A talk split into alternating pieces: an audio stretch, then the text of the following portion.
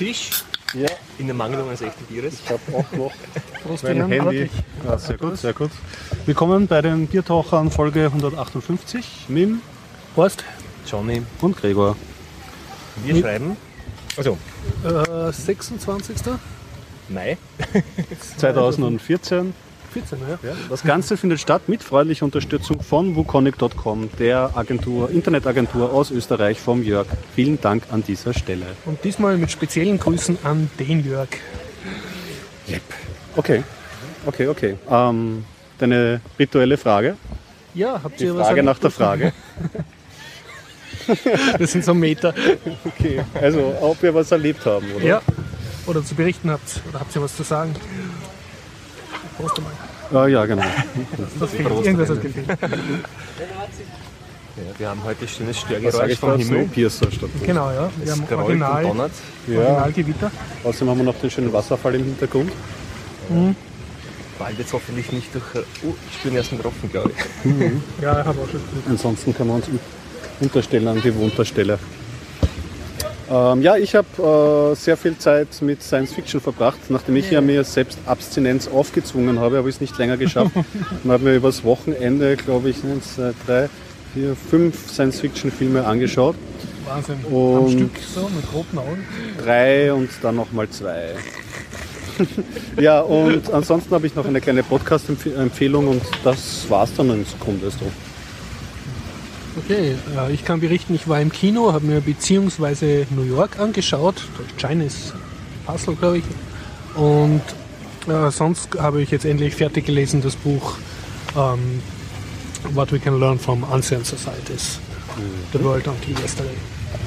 Ich kann darüber berichten. Ja, und ein bisschen Mindtest gespielt. Und ich habe nicht viel zu erzählen, aber ich habe eine nette kleine Android-App entdeckt, die mir es gerade angetan Also angetan. Über die werde ich kurz erzählen. Aber fertig. Ah, okay. Also eine YouTube-Ersatz-App. eigentlich. Also Wirklich? die die offizielle YouTube-App ersetzt.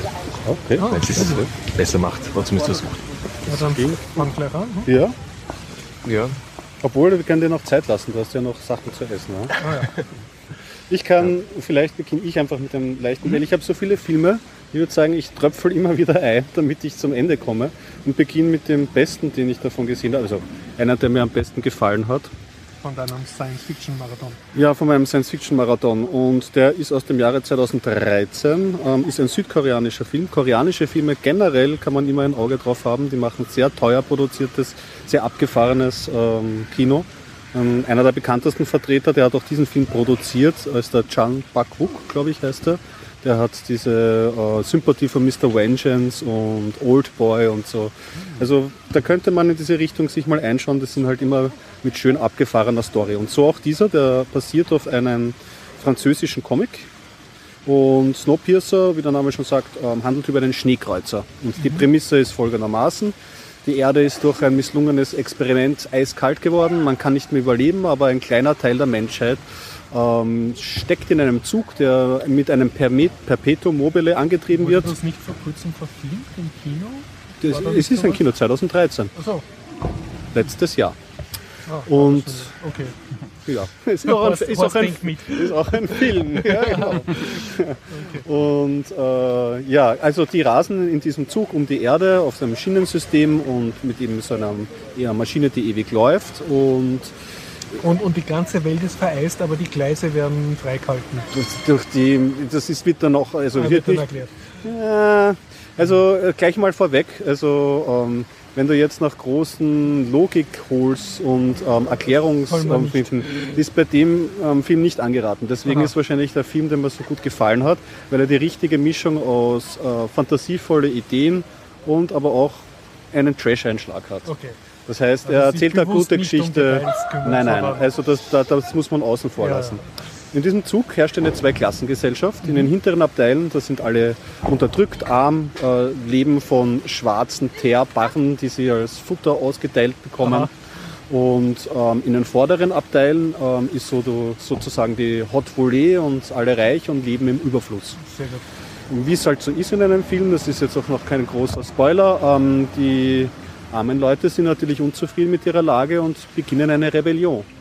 Und das Schöne an dem Film ist, es hat etwas von einem Computerspiel, weil sie kämpfen sich dann von für Level. Level für Level, Waggon für Waggon weiter nach vorne. Und man sollte sich ihn anschauen, finde ich, weil er eine sehr schöne Geschichte erzählt, weil äh, es ist, geht jetzt nicht nur als erstens natürlich äh, schon sehr brutal, also die Kämpfe werden schon sehr explizit gezeigt, deswegen muss man schon fertig werden. Andererseits hat es natürlich auch so eine, es wird auch im Film selber referenziert, eine Laborsituation. Du hast ein geschlossenes System, mhm. du hast eben diese zwei Schichten von Menschen und du hast diesen Konflikt, der ausgetragen wird.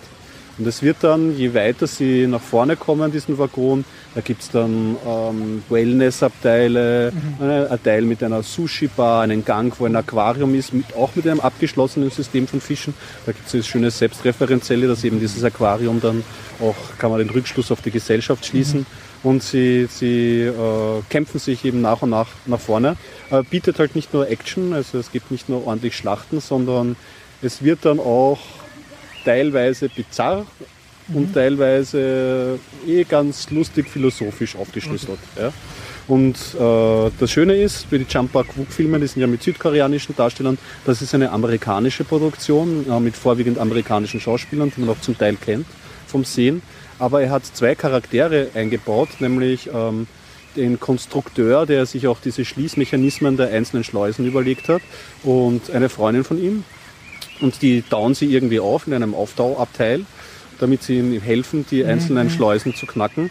Und das sind aber so klassische Jumper Quuk äh, südkoreanische Darsteller. Und deswegen, es war auch so ein schönes Ding, das ist wie, als wären sie aus dem Besuch aus dem südkoreanischen mhm. Universum in diesem Army-Film. Mhm. Und das funktioniert, es ist einfach rundum, finde ich, ein runder Film, der unterhält. Ja. Also du wurdest gut unterhalten. ja, ja, ja. Wie gesagt, also, das sind Snowpiercer, genau. Okay. Yep. So viel dazu. Jo. Meinen Sie das noch ganz kurz? Ja. Ich kann empfehlen auf Android die App äh, Viral. Ich weiß okay. nicht, wenn äh, ich weiß nicht, wer regelmäßig oder öfters vielleicht am Tablet äh, YouTube benutzt, ist vielleicht nicht immer so zufrieden mit der originalen YouTube-App von Google. Gar nicht, ne? Gar nicht.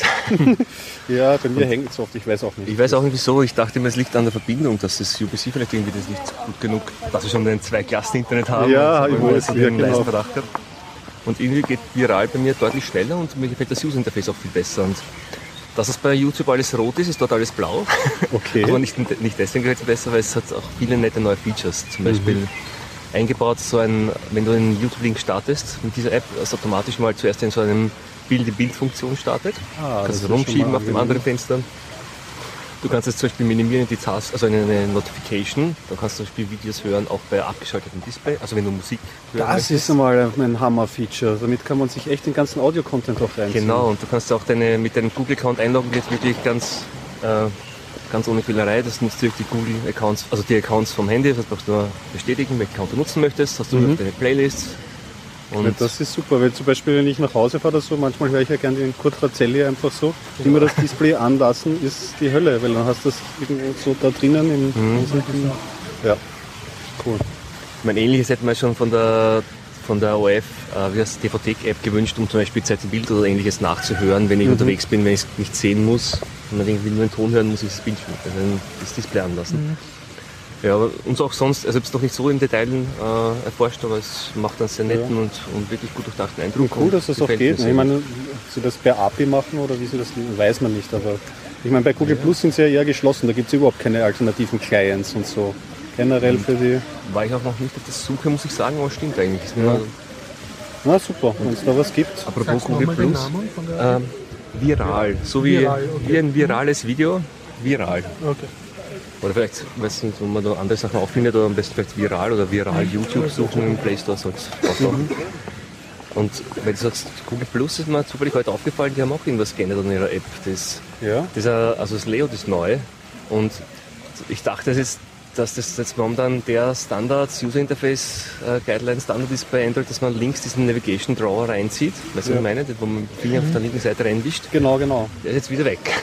das haben sie wieder abgestellt. Schade. Wo ich, mich, wo ich das wirklich sehr, sehr cool finde eigentlich. Und ich, ich habe mir das Konzept sehr gefallen und ich schätze es bei Apps eigentlich. Ja, also ich bin jetzt auch schon trainiert darauf. Weil bei manchen Apps habe ich manche Funktionalitäten ewig gesucht, aber wenn man mal weiß, man kann mal probieren, auf der Seite zu wischen, dann ist das echt. Ja, ich habe heute gewischt.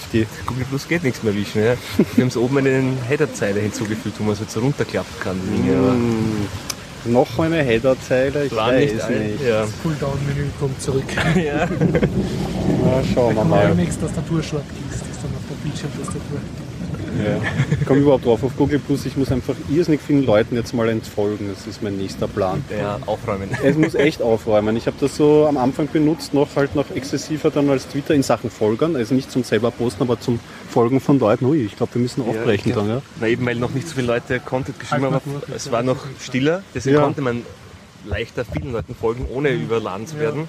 Aber Die jetzt, Follower sind geblieben, nur das, der Traffic ist gestiegen. besonders im Web, auf Facebook gehen. Ne? ja genau, aber besonders mit diesem dreispaltigen Layout, wo ich dann auch nicht genau die zeitliche Abfolge sehe und ich meine, äh, das gleich. Manchmal mache ich immer noch das Browserfenster schmal, damit ich nur eine Spalte habe, damit ich weiß, was jetzt ganz oben ja, weil ansonsten bin ich verzweifle ich ab dem ersten Blick auf dieses Ding. Na gut, ähm, machen wir kurz Ja, kurz einen. Location-Wechsel. Wir suchen uns einen Unterstand. Ja. Stellen wir uns unter, bevor uns Äh, rechts oder links ist die Frage. Rechts hat sich auch schon jemand einquartiert, mach mal links. Achso, der, der Na, da sind schon ein paar Leute gemütlich. ja. da schlagen. Oh, Ja. Ui, ui, ui, ui. Mikro lockert sich auch. Hm? Es hat sich kurz gelockert vom, vom Griff. So, ein bisschen lassen. Nein. Hoffentlich nicht. Freien, aber trotzdem im Regen. Ja, das geht ja. Aber auch schön, jetzt im Regen zuzusehen. Ich erinnere jetzt daran, dass wir genau, wir sind- stehen unter einem so einem Toreingang zwischen Innenhof 1 und Innenhof 2 und menschenfeindlich wie ich bin, muss ich darauf hinweisen, dass hier traditionell immer die meisten Leute kommen, die uns deppert stören beim Aufnehmen. Naja, Deppert stören ist ja mehr. Ich meine, ja, Das ist ein dein, deine Formulierung. Ich distanziere mich von dieser negativen äh, Formulierung. Ja, Gut. Ja, hinten sind ja schon welche Leute gesessen. Also Ja. viele Möglichkeiten bleiben uns ja nicht. muss man Also- so ein T-Shirt anschaffen, wo drauf steht, ihr stört's. Abstand. Abstand, genau. Wichtige Viertaucher Podcast auch. Das freu- freundliche Element. Also, was hast du, ha- du hast das Buch fertig gelesen, dass du Ich habe das Buch fertig Folgen- gelesen, das dauert aber länger, das möchte ich dir später dann erzählen, das war nicht lang. Okay, dann kann ich ja über einen schlechten Film erzählen. Bitte, ja. Ich habe mir nämlich als nächsten Film angeschaut. Ich wusste schon, dass er schlecht ist, aber habe dann vergessen, dass weil ich ihn schon vor längerer Zeit irgendwie zu Hause rumliegen habe und bin dann draufgekommen, naja, ähm, währenddessen erst, warum ich ihn mir runtergeladen habe. Das, der nennt sich nämlich The Host, ähm, stammt aus dem Jahre 2011, glaube ich, und ähm, handelt von einer Alien-Invasion. Die Erde ist eigentlich total friedlich und alle äh, keine Kriege und alle leben friedlich miteinander. Problem dabei, alle sind besessen von Aliens. Also sie nisten in unserem Gehirn, Ja, es. Rückenmark, glaube ich, Rückenmark, oder, okay, oder halt, okay. weiß ich, Zwischenrücken, ja, eine, einer dieser Regionen. Und sind aber, äh, äh, genau richtig, und, und sind aber total friedlich dann dabei. Und so. Mhm. Ja, genau. Ähm, das Interessante vielleicht vorweg zu erzählen, ähm, ist, das ist von derselben Typin geschrieben, die auch den Plot für Twilight geschrieben hat. Ah. Das heißt, es handelt sich um das auch vorhandene, aber seltener benutzte Genre der romantischen Sci-Fi.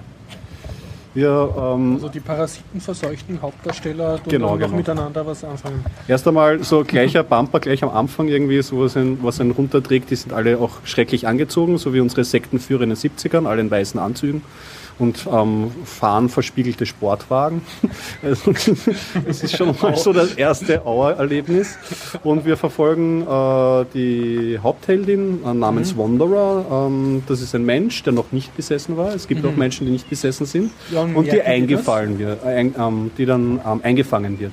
Ah, von den Befallenen. Genau. Man erkennt die Befallenen als Zuschauer daran, dass sie so ein, ein Ringerl in den Augen haben. Wie, weißt eh, wie bei den Werwölfen oder so in den, oder So Vampiren. Kontaktlinsen-Effekt. ja, genau, so Mhm. fluoreszierende. Das heißt aber von weiter weg äh, erkennst du das nicht so schnell, ob einer besessen ist. oder Nein, nicht. aber genau, richtig. Wenn du dann hinkommst, siehst du es am Leuchten der Augen. Ja? Okay. Und die wird dann jetzt dann ähm, eben auch, also diese, diese Wanderer-Seele wird Ja. eingepflanzt ähm, in diesen Menschen und die wacht auf und sie wird natürlich interviewt, ähm, um herauszufinden, ob da noch mehr unbesessene Menschen umwandern. Problem ist, das war ein sehr starker Mensch, ähm, in den sie eingepflanzt worden und diese alte Persönlichkeit ist noch am Leben und beginnt mit der Wanderer, dieser neuen außerirdischen Seele, zu reden. Und die beiden befreunden sich im Körper dieses äh, Menschen. Und um das Ganze zu, äh, mal ein bisschen vorzudrehen, sie trifft dann noch eine, also sie kann dann überredet werden, äh, der Außerirdische zu, zu flüchten und Mhm. sie trifft dann auf alte Bekannte von den Menschen und die sind im Untergrund in der Wüste, in der amerikanischen Wüste unter einem Felsen untergebracht. Da haben sie riesige Anlagen, wo sie mit Spiegeln Licht reinleiten und die Felder bestellen und blablabla. Und sie wird natürlich von denen gefangen genommen, sehen an dem Ringel, dass sie besessen ist und vertrauen ihr überhaupt nicht. Aber mit der Zeit und guten Taten ähm, schafft sie Vertrauen. Um das Ganze aber noch äh, mit ähm, Love Interests anzureichern, äh, gibt es noch ihren ehemaligen Freund, den sie, äh, von dem sie weggerissen wurde. Dann gibt es noch die Wanderer, die andere Seele, die hat ja verliebt sich in einen neuen ähm, Boyfriend. Und dann gibt es noch einen dritten. Also es, wir haben jetzt ein Mädel mit zwei Seelen und noch drei Freunde, die so im, um, um, um, um sie herum arbeiten und ja, das ist dann halt auch der Film. Also, als, als großer Name spielt, muss man äh, zur Verteidigung sagen, der William Hurt mit, äh, mit Vollbart, so als ihr Onkel und als so Roughneck. Es wird halt auch so eine Gesellschaft gezeigt, die so ein bisschen an die, wie es immer ist bei Amis, Wild-West-Kultur irgendwie ähm, erinnert. Und es war, es ist insofern interessant vielleicht zu sehen, den Film, weil es halt in diese Twilight-Logik reingibt, aber eigentlich mit einem Thema überhaupt nicht zusammenpasst, also für mein Gefühl her. Und ich glaube, es war auch so ein Testballon. Also ich glaube, wenn das was geworden ist, vielleicht wird es ja auch noch was, wird es weitere Teile geben. Also er endet relativ offen. Und ich wünsche mal viel Glück. Ich kann es mir nicht richtig vorstellen, aber was weiß ich. Aber ja. Ich möchte mich auch gar nicht allzu sehr lustig machen, weil ich habe ja Twilight ja in voller Länge gesehen. Also ich ja, zeige auch durchaus Interesse. Und Hunger Games auch. Also ich bin ja, ich schaue ja sowieso alles. Der Plot erinnert mich jetzt spontan sehr an Sie leben, also wo auch so die Menschheit besessen ist und die Widerstandsorganisation hat dann Kontakt Eine viel sympathischere Seite des Trashs. Da gibt es keine Love Interest. Und außerdem ist ein besseres. Doch, du, du unterschätzt diesen Trash-Film da. da Nein, ist nein, schon so eine nein. angedeutet. Ja, ja, aber das ist, ich meine es ja nicht negativ, weil ich finde, das Leben ist, ist, ist super. Besonders deswegen, weil ja da gezeigt wird, der, ähm, er bekommt dann so eine Brille, Und wo er dann sieht er die durch. Nachrichten, Ja, genau. ja. Das hat dieses schöne Paranoia-Thema drinnen, wo dann halt in dieser Zigarettenwerbung dann so Ja. Botschaften versteckt sind. Das ist ein, das ist ein super Film der 80er Jahre. Also, ich wünschte, sie Aber es hat jetzt nicht die Gemeinsamkeit, dass wenn man dann so seine Freundin in die Rebellenorganisation einschleust und sagt, sie gehört eh zu den Guten, dass sie dann so per Funk dann die bösen Sturmtruppen holt und die vernichten dann die Rebellen. Das war so bei Leben so ein bisschen Ja, das ja Plot. genau, aber vielleicht, vielleicht kommt das noch, aber nein, zurzeit ist Mhm. Das eigentlich das gut. Und es wird auch sehr ausverhandelt und das Bizarre ist, die Aliens sind ja auch nicht wirklich böse. Also sie respektieren die Seele und sie möchten keinen einzigen Menschen töten und selbst die Typin, die Hauptverfolgerin, bekommt dann auch Gewissensbisse. Also wie gesagt, das ist halt ganz, ganz geile Schiene. Ja. Jo. Ähm, ich kann noch einen kurzen Hinweis einbringen. Diese Woche ist ja. S- Horst ist nicht erfreut über das Störgeräusch. Skateboarder. Hast du niemals verrückt und jugendlich. Nein.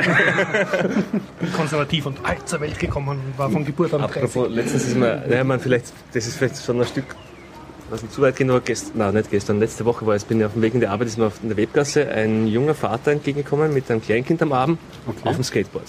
Wow. Uh, ja. Aber das finde ich schon sehr risikoreich, weil nämlich, wenn du stürzt, hast du nur zwei Hände, um dich abzustützen. Das Skateboard ist schon gewagt. Ja. Also war ein Longboard, aber Aber andererseits, das Kind hat viel mehr Geschwindigkeit um sich herum. Also das wird einmal so ein Überholer. Ist Der, Ich der weiß ist nicht, gewohnt, das dass, sich- dass sich andere Leute schneller bewegen in der Gesellschaft. So. Ja, Ja, aber es wer war weiß. sicher so in meinem. Alter, also es gibt auch noch ältere.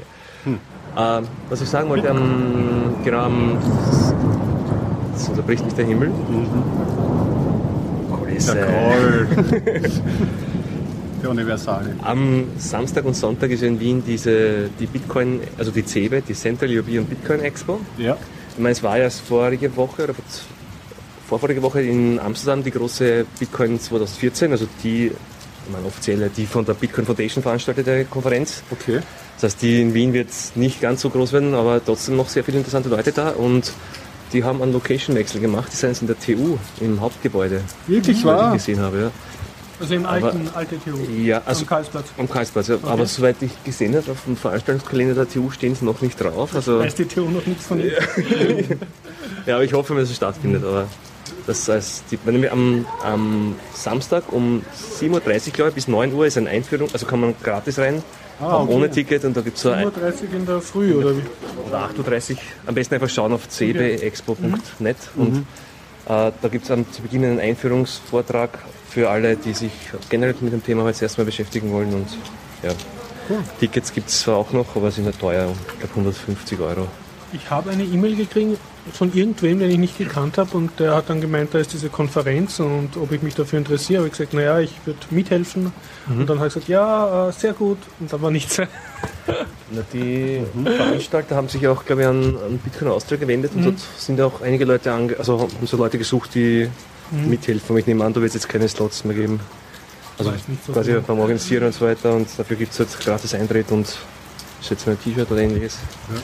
Hast du was von dem Amsterdamer äh, Bitcoin äh, noch nicht. angeschaut? Ich habe jetzt noch niemanden getroffen, der dort war und auch noch nicht viel im Web angesehen, aber also gerade mal die so einen Vortrag habe ich gesehen vom, vom Gavin Andresen, also der Bitcoin, also ehemals vormals Core Developer, jetzt Chief Scientist. Okay. der hat den Titel abgegeben, weil das ganze Tagesgeschäft mit den Patches entgegennehmen und so weiter war zu anstrengend und er kümmert sich jetzt wirklich um die Weiterentwicklung. Okay. Aber es war nichts Neues zu erwarten, generell so über die, seine Erwartungen, seine Aussichten, aber nichts wirklich technisch mhm. Interessantes für mich halt. Und ja, genau, was auch noch vielleicht erwähnenswert ist, am Freitag, am Vorabend, ist äh, diesmal nicht im MetaLab wieder das nächste Meeting von Ethereum, wo wir gesprochen haben. Ja. Also der andere Anwendungsfall für äh, Bitcoin für Skynet. Skynet. Ja, genau. Das brauche nur ein Stichwort erwähnen, da hast du weiß, wovon ich spreche. uh, und diesmal nämlich, weil es mehr Andrang erwarten, wenn schon Gäste von die zur Bitcoin also zur Bitcoin Expo kommen, dass sie halt auch vorbeischauen werden eventuell. Das haben sie so, glaube ich, im Sektor 5 angemietet. Okay. Und unter anderem ist nämlich ein, wird ein Special Guest erwartet, der Vitalik Buterin, den sagt man so? Äh, kennt man aus dem, wenn man das Bitcoin Magazine regelmäßig liest, ist der, der die coolen Tech-Artikel schreibt und auch Mitgründer, glaube ich, vom Magazine. Und er ist eben auch äh, Mitgründer von Ethereum. Vitalik! ja, es gibt dem Ganzen noch so ein gewisses Pathos. oh, Mad Science. Scientist. Ja. Also. Okay, also ja, wird ja. sprechen. Naja, wird, also es ist ein User Group Meeting mit mhm. Hands-ons, haben sie angekündigt in der Meetup-Gruppe und er wird auch da sein. Also man wird dort wahrscheinlich auch Gelegenheit haben, mit ihm persönlich zu plaudern. Und das, ah, nice. Also ich werde auf jeden Fall hinschauen, was ja. mich interessiert persönlich. Schaust du den Stallmann auch an oder ist das mal so? Äh, ich habe jetzt noch gar nicht geschaut, was der Stallmann eigentlich, wo der, was der vorträgt oder welche, aber ich werde es auf jeden Fall, ich möchte schon sehen. Ja. Einfach. Anschauen mal, ja. ja einfach, einfach mal sehen. Hast du schon mal live gesehen? Nein, noch nie. Also, ja. Allein deswegen. Ja, ist klar. Spannend. Ja.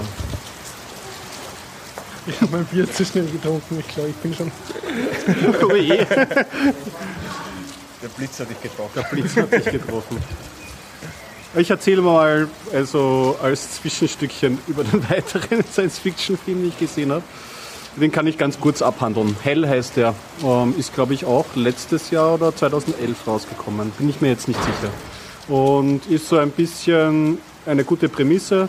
Die Welt ist heiß und hat so ein Fallout, wer das kennt, so ein Postapokalypsen-Thema. Alles ist so in schweren Sepia-Farben gedreht und alle müssen sich so wie die Raiders bei Fallout mit Tüchern umwickeln und Lederhelmen und äh, raiden sich dahin. Man verfolgt eine Gruppe von Menschen und ähm, ist von einem ähm, Schweizer Regisseur mit deutschen Schauspielern gemacht, mit geringem Budget. Und dafür ist es eigentlich wirklich gut gemacht. Mhm. Also wenn man dieses Genre mag, also es geht dann in weiterer Folge, kommen sie dann zu netten Menschen, die sie aufnehmen und so. Und gewiefte Schauer wissen natürlich, dass nette Menschen, die einen so aufnehmen, meistens auch was zum Schilde führen.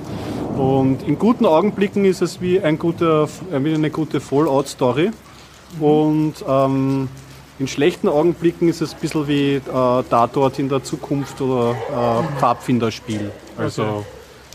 keine eindeutige Empfehlung, kann man sich mal anschauen, Aber tut einem nicht weh. Budget äh, einrechnet, also sozusagen mit Liebe gemacht.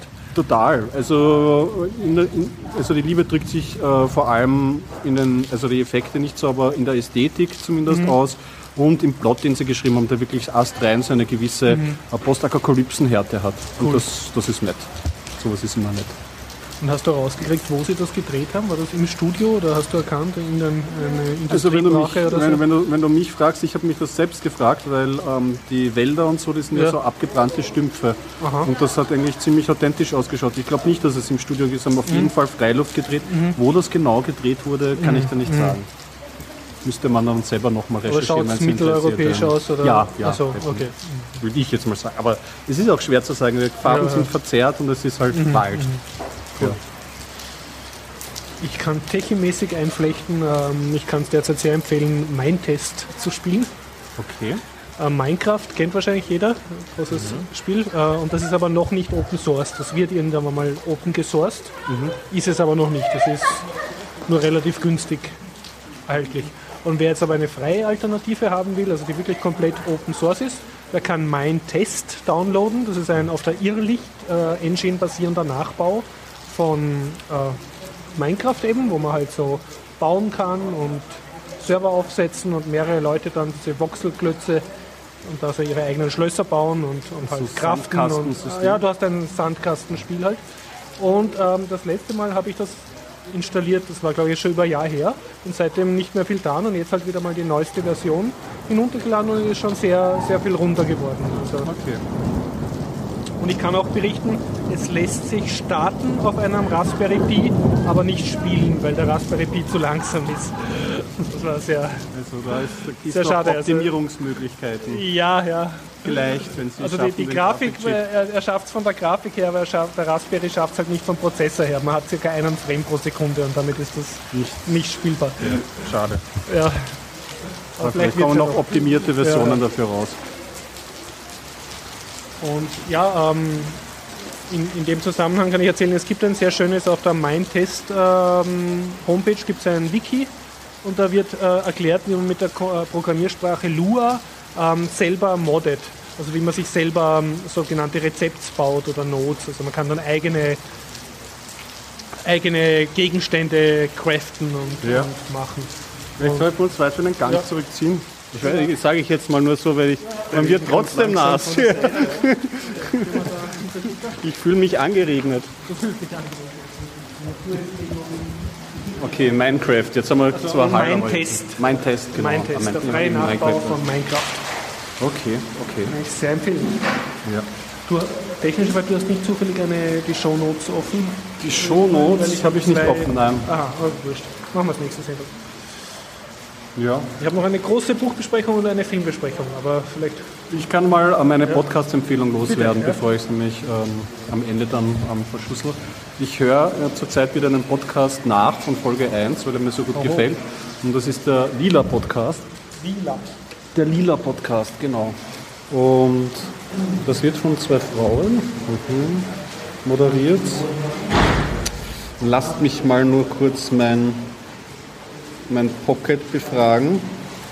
Der Host, der Herr, oh, Brainstorm. Das Ex-Gehirn. Ja, richtig. Ach, Stephanie Meyer ist ganz falsch. Das kommt drauf, wenn ich mir so viele. Da haben wir es. Das ist nämlich die Katrin Rönnicke und die Susanne Klinger. Und die reden über aktuelle Themen, Debatten und interessante Gedanken, die ihnen aufgefallen sind und hängen geblieben sind, immer im Zusammenhang mit Feminismus. Also es ist ein, äh, jetzt kein, kein Podcast über Feminismus, aber über Frauenthemen. Und die machen das recht schlau. Ich glaube, eine von den beiden schreibt äh, Artikel für die, für die FAZ und für den Freitag. Und ähm, die machen das auf eine sehr charmante Weise, die einiges erklärt und arbeiten auch ein, geschichtlich einiges auf und greifen sie aber auch aktuelle Themen auf. Also zum Beispiel jetzt die jetzige Selfie-Kultur und wie das mit den, ähm, in, die, in die jetzigen äh, Mechanismen der Selbstdarstellung reingreift. Oder ich weiß nicht über wie das war, zum Beispiel, ich glaube, eine von Ihnen ist in der DDR aufgewachsen, wie, das, wie dort das Frauenbild war und wie es sich dann entwickelt hat über natürlich auch deutsche Politik und was dort für feministische Themen anstehen. Und Sie haben einen sehr fundierten wissenschaftlichen, theoretischen Unterbau. Und ähm, einer von denen war auch schon eingeladen beim Chaos Radio Express zum Thema Feminismus. Und so, glaube ich, ja, das war eine Empfehlung. Und als Mann wird sozusagen nicht Fahrt bei dem. Überhaupt nicht, weil es eben nicht gemacht, so, sozusagen. also wie gesagt, es ist für mich sehr angenehm zu hören, weil es wirklich interessant ist, vielfältig. Sie haben ein fundiertes Wissen und haben eben nicht dieses postulierte, sie diskutieren das sehr offen. Ich finde auf eine sehr offene und sehr angenehme Art. Also ich bin ganz begeistert und bin jetzt froh und ich habe mal ich bin ja auch ein bisschen anfällig. Ich, auch, höre ja auch den Soziopod und so, so gesellschaftlich oder den Piraten-Podcast, den Kabautercast. Und ich finde das sehr interessant. Und das ist gerade jetzt, immer diese viele Diskussionen, die es gibt, ja auch Rechtschre- Rechtschreiben und solche Sachen. Und das behandeln sie und, und ich finde das gut. Das soll, da sollte man auf jeden Fall mal reinhören. Das kann ich fast rein empfehlen. Ich habe jetzt, glaube ich, so fünf Episoden gehört. Insgesamt, es gibt noch nicht allzu viel, elf Episoden sind es, glaube ich, insgesamt. Und wirklich gut. Wirklich gut. Auch vielleicht, wenn man so Familie hat und so, ich meine, einer von Ihnen hat zumindest äh, ge gehörterweise äh, Familie, auch da die Eindrücke und Erfahrungen natürlich mit diesen gegenderten Spielzeugen und Star Wars und solche Sachen. Es ist wird wirklich auf eine moderne, sehr angenehme Weise diskutiert. Eine absolute Empfehlung. Sagst nochmal den Namen? Der Lila Podcast. Der Lila Podcast. Ja, Okay. genau. Ähm, fällt mir ein, eine News habe ich noch aus der Bitcoin-Welt. Äh, und zwar am Freitag ist was, äh, ist was passiert. Also nicht passiert. Am Freitag hat der Nationalratsabgeordnete Nico Alm von den NEOS eine, ja, genau, der, eine parlamentarische Anfrage eingebracht an den Finanzminister und an unseren Wirtschaftsminister. Und zwar, parlamentarische Anfrage kennt man, das ist so ein, so ein Mittel in unserer, also in unserer Demokratie, da kann Abgeordnete können an die Regierung eine Fragestellung übermitteln und die Regierung Muss hat dann antworten. muss zwei Monate Ja. später antworten und das, Okay. das also die Antwort entspricht dann der aktuellen Rechtsauffassung der Regierung zu den Themen, die heute gefragt wurden. Und die haben nämlich äh, jeweils über 20 Fragen zum Status von Bitcoin, also zum rechtlichen Status von Bitcoin und anderen Österreich. virtuellen Währungen und virtuellen Gütern in Österreich erfragt.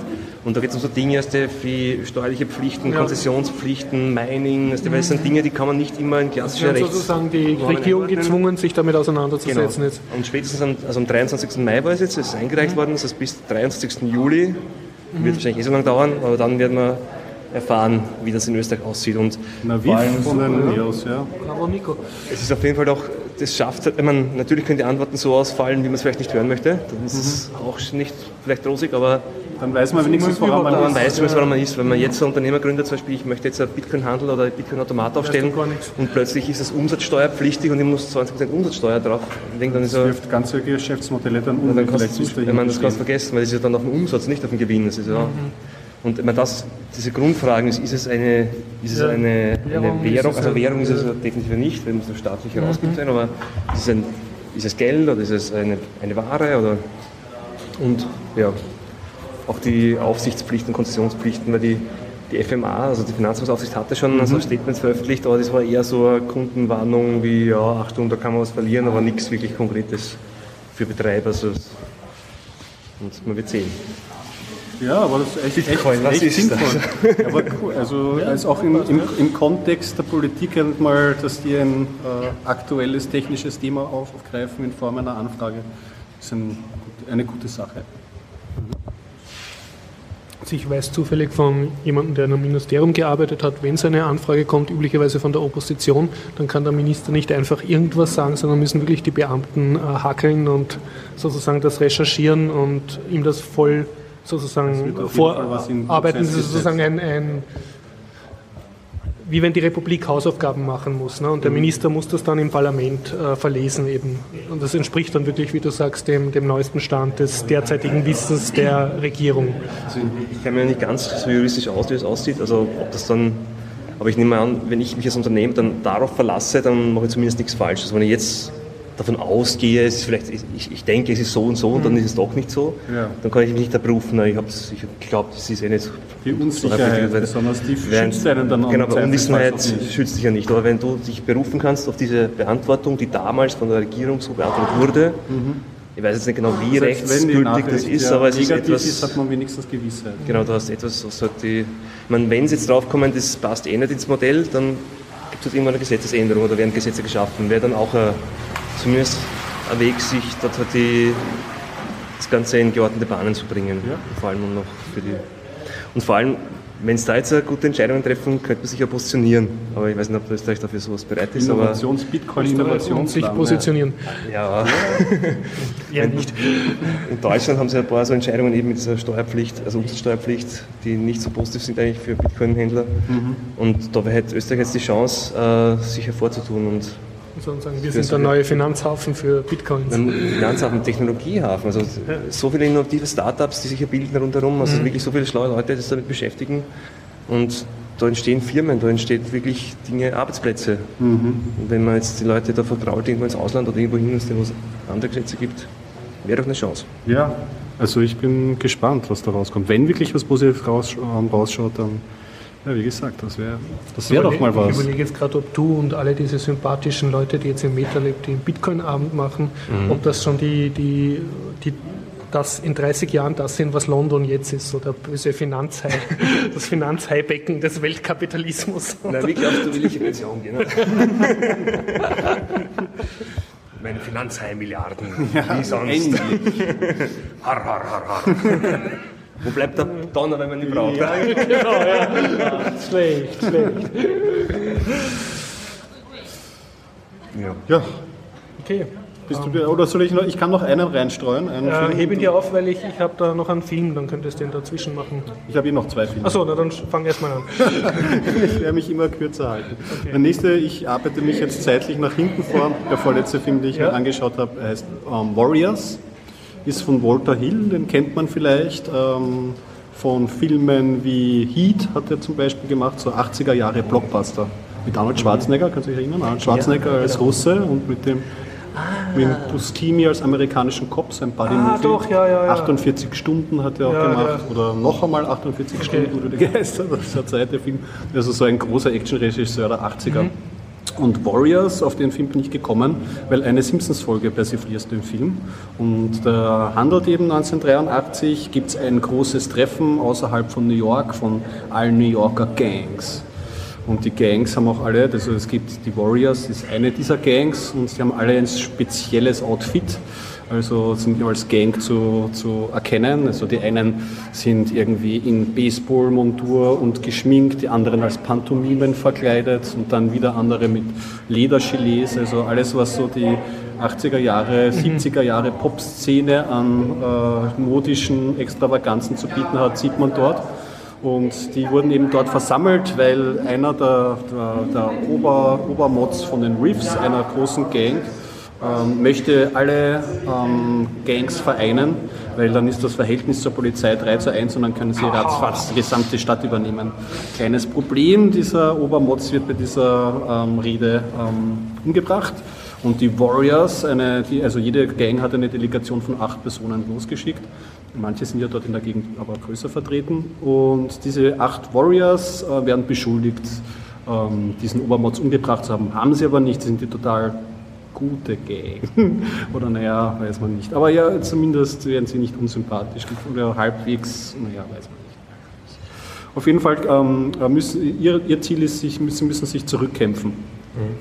Also von dem dortigen Stadtpunkt in ihr eigenes Gebiet und der ganze Film spielt dann eigentlich die ganze Nacht lang und erzählt dann ein Encounter von einer skurrilen äh, Gang, die sie versucht aufzuhalten, ähm, zur anderen. Und so schlagen sie sich durch, sie werden teilweise getrennt und dann kommt noch eine Frau hinzu, die sich der Gruppe anschließt und so entwickelt sich der Film.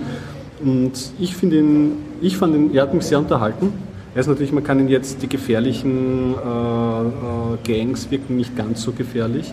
Aber das ist auch dadurch zu erklären, dass es sehr comichaft inszeniert ist. Ich bin nicht sicher, ob der Comic zugrunde liegt, aber er ist optisch sehr gut aufgeschlüsselt, weil du hast, was man in modernen Filmen ja auch manchmal sieht, so Comic-Pendels, so diese Bilderchen. Und manchmal bei Überblenden von einer Szene zur anderen siehst du halt, wie dann die Pendels weiterspringen, ein bisschen von der Geschichte weiter erzählen und dann steigst du wieder in diese reale Mhm. Also der Film sieht sich selber als. Comic so ja, ein bisschen. Mhm. Richtig, ganz. Und so übertrieben ist es auch dargestellt. Und der Soundtrack ist wahnsinnig gut. Also wenn man zumindest ein bisschen nostalgisches Herz hat für ähm, 80er Jahre, treibende 80er Jahre Soundtrack, ist das sehr gut gemacht.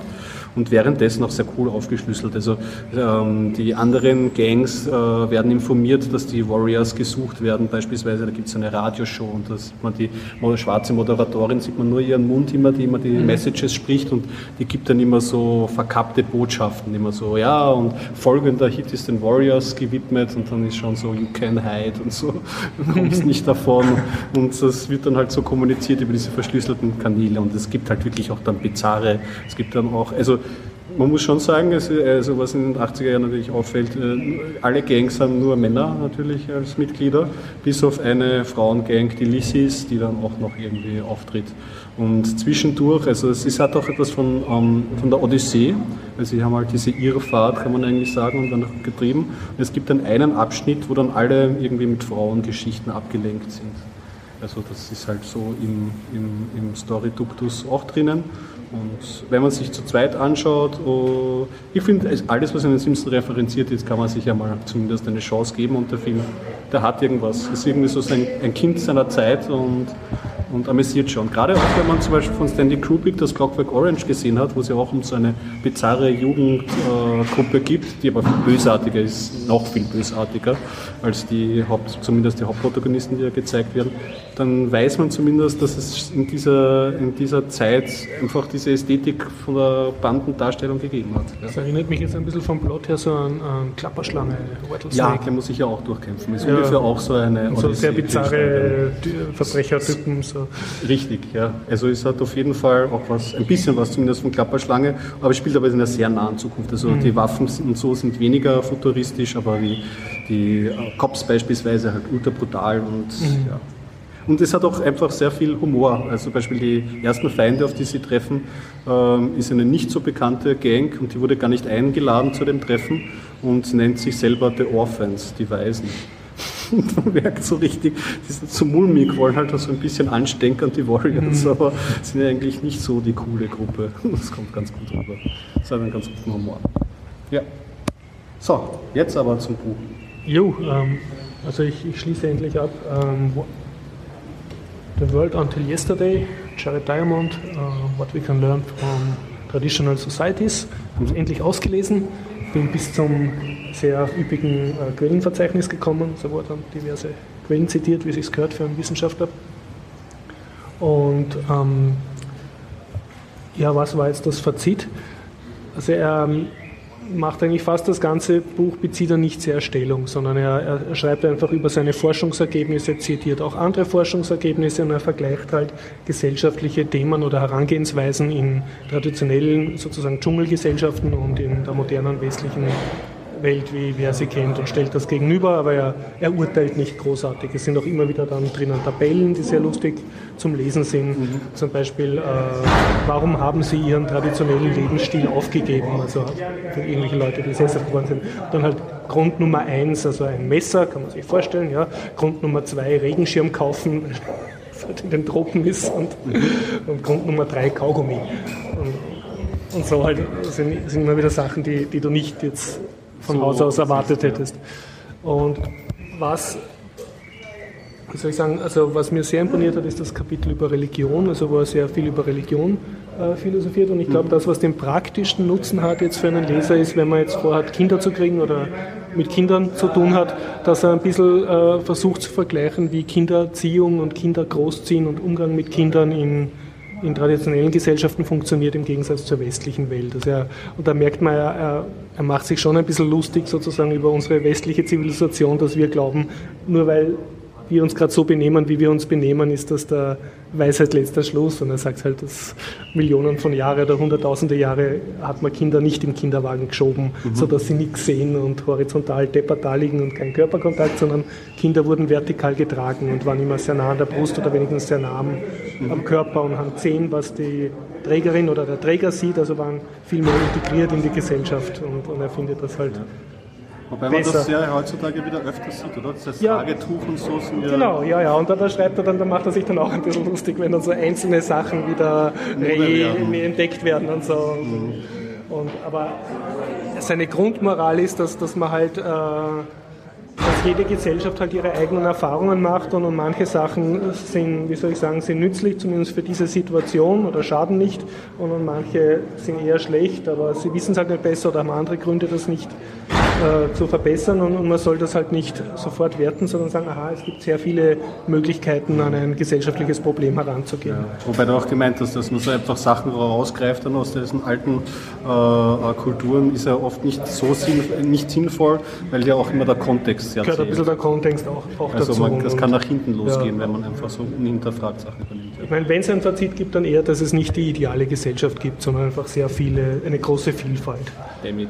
Und, ja, und er redet dann sehr, also er schreibt dann sehr viel über Sprachen, über äh, Multilingualität, dass man mehrere Sprachen gleichzeitig spricht. Mhm. Und dann macht er sich ein bisschen lustig über US-Amerikaner und Engländer, die halt monolinguistisch aufwachsen. Mhm. Und von seinen Erfahrungen in Papua Neuguinea sagt er halt, das ist ein absolutes Unding, dass man nur eine Sprache kennt.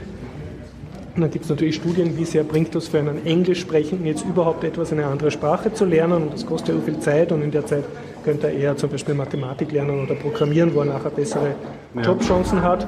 Und äh, es schaut ein bisschen anders aus, wenn man nicht Native English Speaker ist, dann zahlt es sich schon aus, Englisch zu lernen, weil man dann bessere Jobs kriegt, aber gibt es halt so Studien.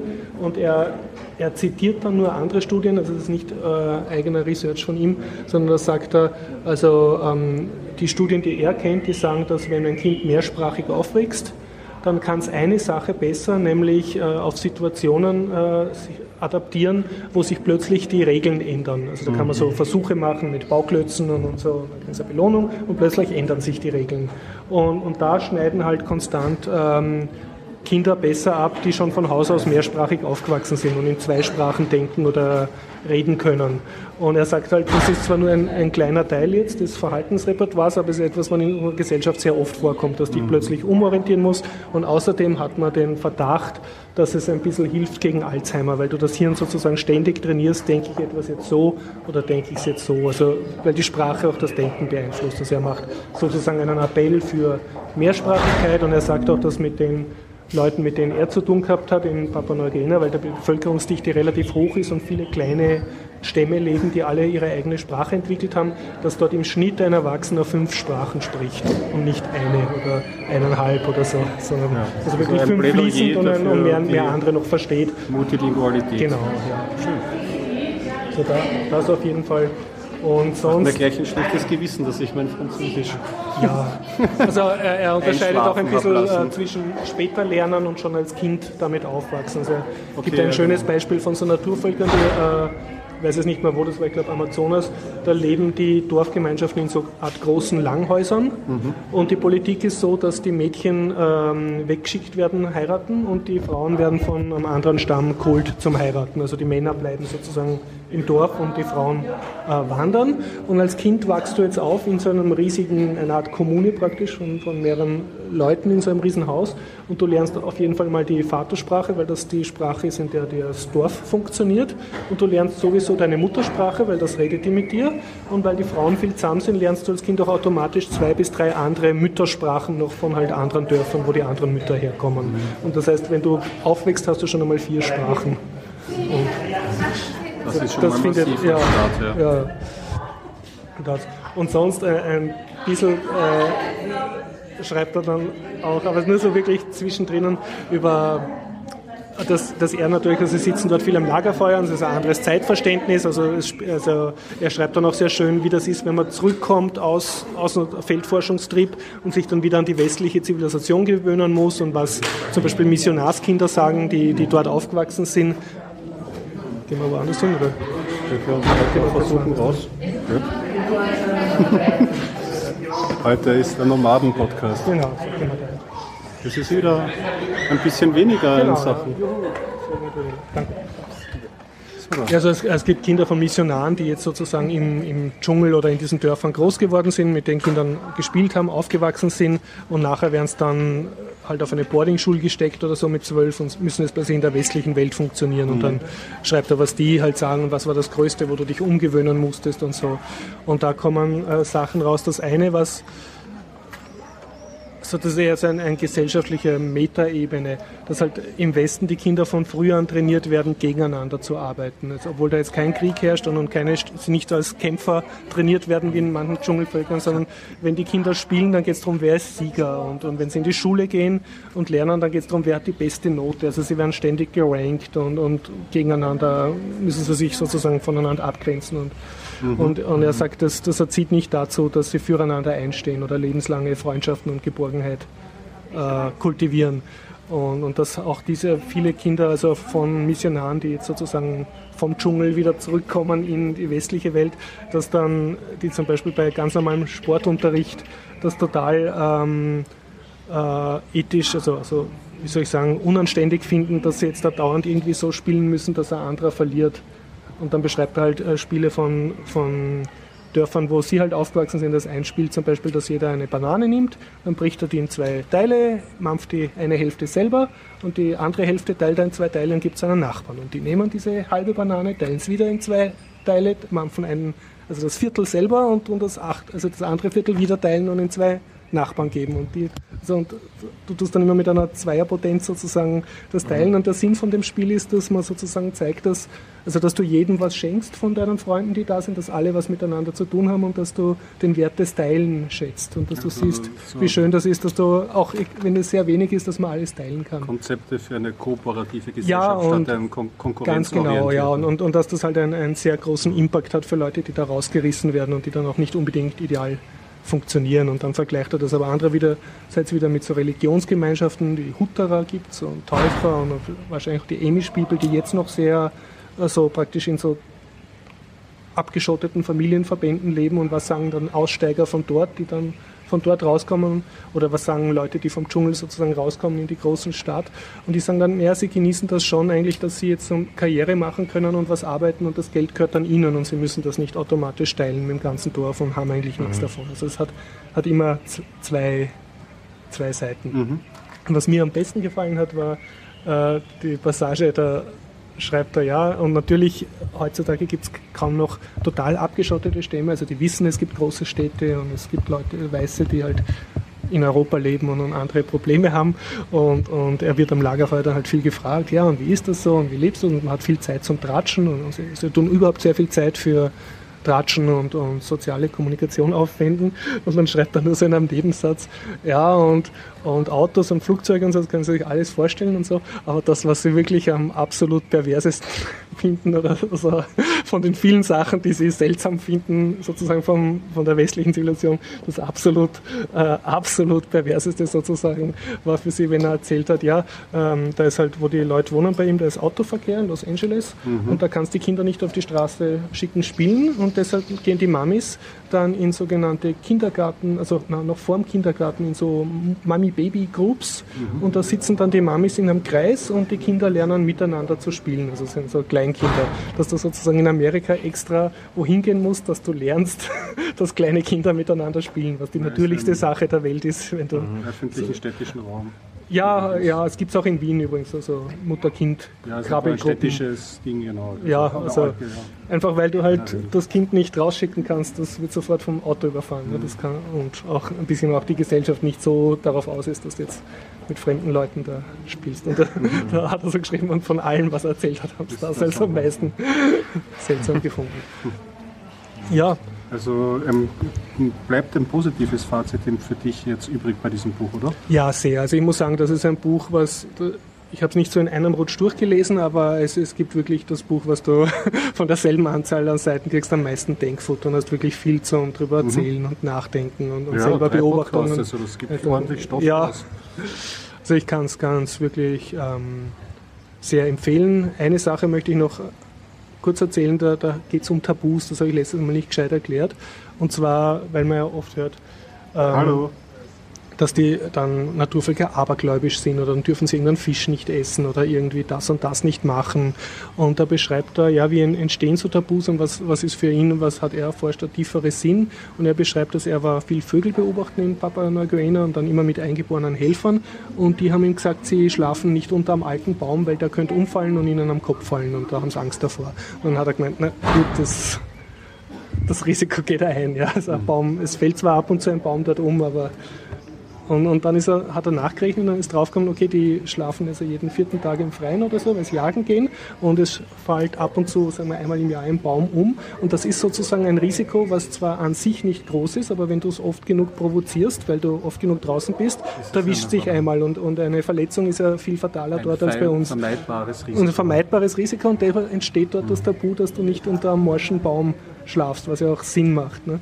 Und dann beschreibt er andere Sache, wo er halt in Lebensgefahr gekommen ist, mehrmals. Und eine war, da ist er fast ertrunken, also mit so einem, äh, so Typen haben ihn halt von einer Insel zur anderen chauffiert mit so einem Benzinmotorfloß, also so ein kleines Boot mit einem Außenbordmotor. Und das Boot ist dann gekentert, weil die Besatzung, das waren junge Burschen, die haben irgendwie sind zu schnell gefahren oder haben sich blöd aufgeführt halt. Und dann äh, sind sie alle im Meer getrieben, in den Tropen und haben sich an diesem Bootrumpf, dem gekenterten, angeklammert und haben halt gehofft, dass jetzt ein anderes äh, Paddelboot oder Segelschiff kommt und sie holt. Und dann ist auch einer gekommen, aber der hat nur wenige mitnehmen können und so. Das war sehr kritisch. Und er hat dann Urangst gehabt, äh, weil er hat gewusst, also, er kann sich jetzt noch halten, aber in den Tropen wird sehr schnell dunkel und dann auch sehr schnell kalt und er wird die Nacht im Wasser nicht überleben und er hat auch keine Schwimmweste gehabt und er hätte es auch nicht geschafft, zum nächsten, zur nächsten Insel zu schwimmen. Und er ist dann zwar gerettet worden und so und alles ist gut gegangen und er hat sogar einen Teil seiner Ausrüstung, hat extra einen Eingebohrer noch getaucht unter dieses gekenterte Boot, um irgendeinen Koffer zu holen von ihm mit tollen Sachen. Und, und dann hat er sich, wie er gerettet war, hat er sich unterhalten mit einem alten Mann am, am Strand und den hat er und sind draufgekommen, ja, sie haben auf das gleiche Boot gewartet, aber der alte Mann ist nicht eingestiegen. Also der hätte auch zu einer anderen Insel müssen und dann hat er mit dem geredet, warum. Und der hat dann gesagt, naja, er hat sich die Burschen angeschaut, die dieses Schiff manövriert haben und hat dann gesagt, na, die sind jung und, und er hat gesehen, wie die mit dem Motor umgehen und, und wie sie so blödeln und so. Und er hat gesagt, na, er wartet lieber ein paar Tage auf das nächste Boot. Und dann ist er sozusagen draufgekommen, dass also auch ein sehr kleines vermeidbares Risiko was sozusagen ein, praktisch ein, ein Tabu, fahr nicht mit äh, Schiffern, die du nicht wirklich kennst, äh, eine sehr große Auswirkung haben kann. Und also er hat das dann mehr respektiert. Ja, diese viele, ich, ich, ich höre daraus, er hat immer eine gute Narrative verpackt. Also insofern ja. immer die Naturvölker geben immer gute in sich geschlossene Geschichten ab, die auch als Erklärungsmodelle dann für so Aberglauben oder Zumindest halt sind das die, die ich mir aus dem Buch gemerkt habe. Ne? Ja, das ist der menschliche aber Gehirn, merkt sich gern so Geschichten. Ja. Aber du liest sonst immer wieder Berichte von jetzt irgendeinem Missionar oder irgendeine Geschichte, ja, und die sind so primitiv, die Wilden, und haben das und das Tabu, was keinen Sinn macht. Und, und er versucht das halt als Forscher mehr ja. zu verstehen und macht das wirklich keinen Sinn oder ist es zumindest so, dass nichts schadet. Hat er, hat er weitere Literatur geschrieben, wirst du das weiterverfolgen? Den ja, er hat äh, mehrere Bücher geschrieben, die habe ich aber noch nicht gelesen. Eins heißt Steel, Germs und Ganz. Das ist auch über halt Eroberung von okay. Naturvölkern. Das werde ich wahrscheinlich eins, eins der nächsten lesen. Schön. Und sonst, ja, wie gesagt, sehr, sehr tolle Einsichten über, wie Religionen entstehen genau, und warum zahlt sich das aus. Podcast, ja, ja. Genau, das war wirklich sehr, sehr beeindruckend und auch, auch sonst sehr also gut zu lesen. Also Daumen drauf für, für diese Chart Diamond. Film habe ich auch noch. Ja, das, ja, ja, ja, ich bin gerade selber. Ich, ich mache den letzten Film jetzt. Ja, ja. Einfach mal durch. Was war denn der letzte Film, den ich gesehen habe? ich denke, ich, ja, es ist schon was. Nein, Brainstorm, Brainstorm hat er geheißen. 1983, wir begeben uns in dieses Jahr. Ähm, das ist der letzte Film, wo die Natalie Wood mitgespielt hat. Die könnte man kennen, das war irgendwie ein Star zu ihrer Zeit. Die hat zum Beispiel in West Side Story hat sie die Marie, Maria gespielt. Ah, okay. Beispielsweise. Und äh, ja, genau. Und das ist der letzte Film, wo sie aufgetreten ist. Und der Film war dann auch verzögert, weil sie während den Dreharbeiten nicht beim Film, aber dann verstorben ist. Und dann gab es zwei Jahre Stillstand und dann haben sie es aber dann doch mit Körperdouble und äh, Stimmdouble fertig mhm. gedreht. Und der männliche, also sie spielt eine Hauptrolle und die männliche Hauptrolle spielt der Christopher Walken, den ich sehr schätze. Und Brainstorm ist ein interessanter Movie, der mich leider nicht ganz überzeugt hat. Also ähm, er ist auch vom Douglas Trumbull, Trumbull, von dem habe ich ja schon erzählt. Das ist der, der bei Odyssey 2001 die Special Effects gemacht hat. Und von dem habe ich Andromeda Strain noch gesehen und Silent Running, diesen Öko-Science-Fiction-Film. Und die waren beide immer schon so optisch hübsch, die Technikdarstellung und so. Und worum geht es im Brainstorm? Der Christopher Walken ist ein junger Wissenschaftler, arbeitet für eine Firma und entwickelt ein Device, mit dem man Gedanken von anderen Menschen aufzeichnen kann und sich selber dann so ein Device aufsetzen kann und da diese Gedanken wieder abspulen kann. Google und dann, Glass 2.0. Ja, ja, und dann das aber wirklich mit allen Sinnen eins zu Oh, eins okay. dann Das erlebt. wirklich eintauchen in die Gedankenwelt von anderen. Richtig, also, also eher in die Sinneswelt. Eine Sinne. Ja. Und der Trombul ist Also nicht, nicht, was er denkt, sondern was er erlebt. Also die sozusagen. Gedanken nicht, es wird eher visuell dargestellt und das ist, ähm, eigentlich da, eh man, da Google merkt man, ne? da, da merkt man, Oculus der Rift. ja, ja, Oculus Rift, ja, da, da merkt man, was für ein Technik-Nerd der Trampol ist, weil ich habe mich ge ge gewundert am Anfang, dass das Bild in einen schwarzen Rahmen eingefasst ist. Und das war das fürs Kino konzipiert. Insofern, dass die normale Re Realität, die gezeigt wird, ist eben so eingefasst. Und sobald die Leute in die ähm, virtuelle Realität eintauchen, sieht man das Ganze in vollen Fullscreen. Und so hat er das schon irgendwie so optisch reingebracht. Das sind natürlich für Leute mit kleinen Bildschirmen wie mich ein bisschen anstrengend. wenn man alles, aber im Kino kennt das durchaus, ist es ein eindrucksvoller Effekt. Technikdarstellung ist wieder sehr schön, das ganze Labor und so.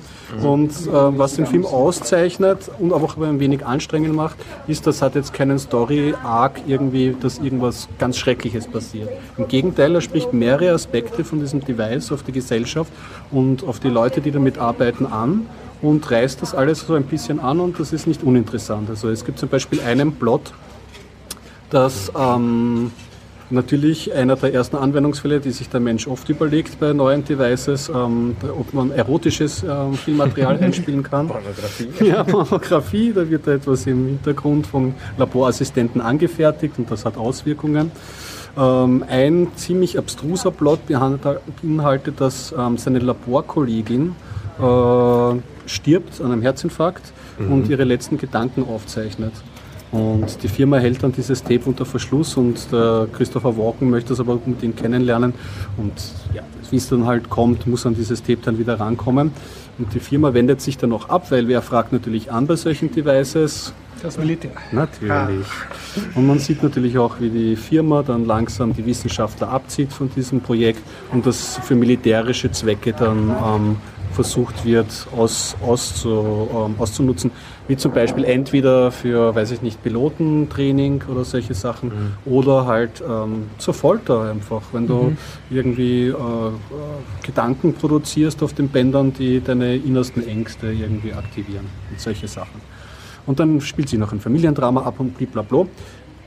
Es ist nicht schlecht, es ist etwas trock, sehr trocken und sehr anstrengend zu schauen. Und was mir daran nicht gefallen hat, warum er dann bei mir die Coolness ein bisschen verloren hat, er hat dann gegen Ende hin einen religiösen Touch. So kann man es nicht sagen. Jetzt nicht christlich im Speziellen, aber es wird dann schon noch religiös und das, da vergibt sich das, äh, der, der Film etwas, weil er hat bis dahin eigentlich ganz schön gezeigt, auf welche verschiedenen Seiten eine neue Technologie auf eine Gesellschaft einwirken kann. Oder gerade im Beginn einer Technologie. Ja.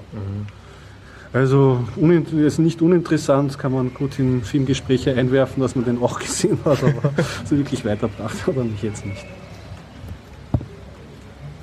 Okay, dann schließe ich ab mit Schöner Leben. Ja. Und zwar habe ich mir angeguckt im Kino, ähm, beziehungsweise New York, englischer Titel The Chinese Puzzle, französischer Titel Caspar Chinois oder so.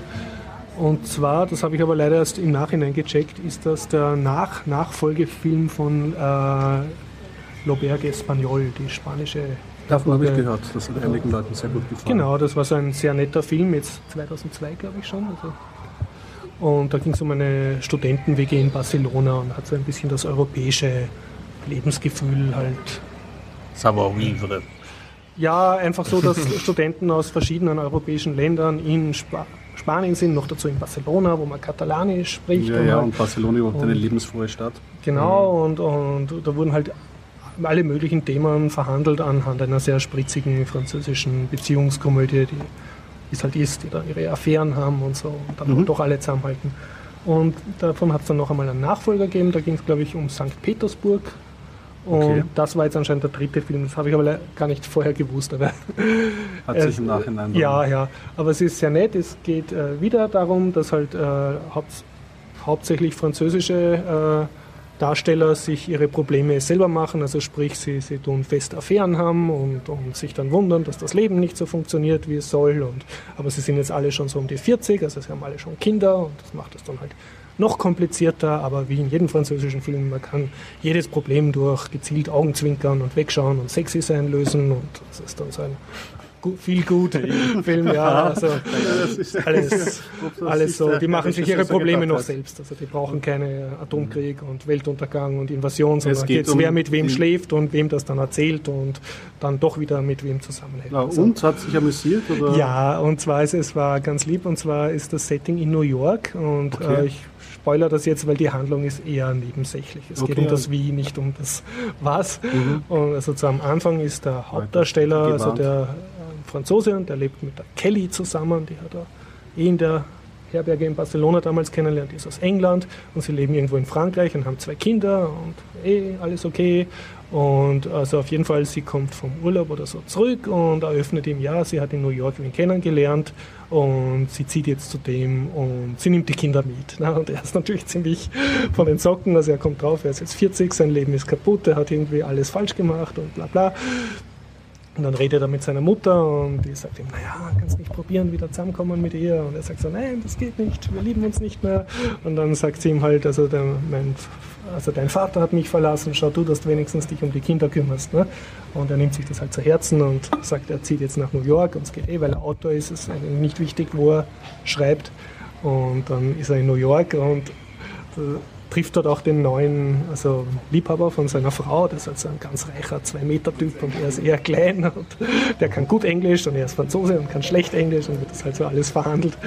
Und uns eigentlich eher, eher trauriger, so ein bisschen, also wenn man sich denkt, na gut, das könnte auch passieren oder du kannst mitleben und so. Und dann ist aber sehr, sehr lieb, weil er versucht sich halt in New York einzuleben und zwar von ganz unten. Also er, er wird gleich einmal, er muss mit dem Scheidungsanwalt reden und dazu braucht er in New York einen eigenen Anwalt und der eigene Anwalt sagt, also er will halt sagen, ja, ich möchte das Besuchsrecht für die Kinder und ich möchte nicht, dass die Kinder in die und die Schule gehen und bla bla. Und er sagt, ja, das ist alles, ohne sie müssen erst einmal Geld haben. Sie haben kein Geld, weil sie haben keinen Job.